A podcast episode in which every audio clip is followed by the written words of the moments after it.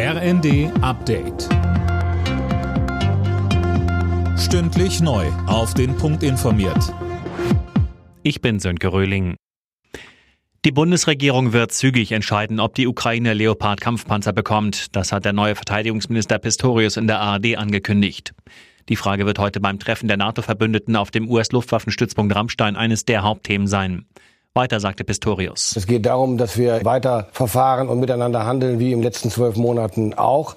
Und das heißt nicht, der eine gibt dies, der andere das. Es muss abgestimmt passieren. Und die USA sind nun mal der wichtigste und größte Bündnispartner innerhalb der NATO. Und deswegen ist es wichtig, dass wir als größter Partner in Europa das im Schulterschluss mit den Amerikanern tun. Und darum geht es. Nach den Ampelparteien hat sich auch die Union auf ein neues Konzept für eine Reform des Wahlrechts verständigt. Wie die Süddeutsche berichtet, sieht es vor, dass die Zahl der Wahlkreise verringert wird. Ziel ist, die Zahl der Bundestagsabgeordneten wieder unter 600 zu drücken. Am ersten großen Protesttag gegen die geplante Rentenreform in Frankreich sind über eine Million Menschen auf die Straße gegangen. Massive Streiks legten Teile des öffentlichen Lebens komplett lahm. Das habe alle Erwartungen übertroffen, so ein Sprecher der Gewerkschaften. Im Zentrum von Paris kam es allerdings auch zu vereinzelten Ausschreitungen.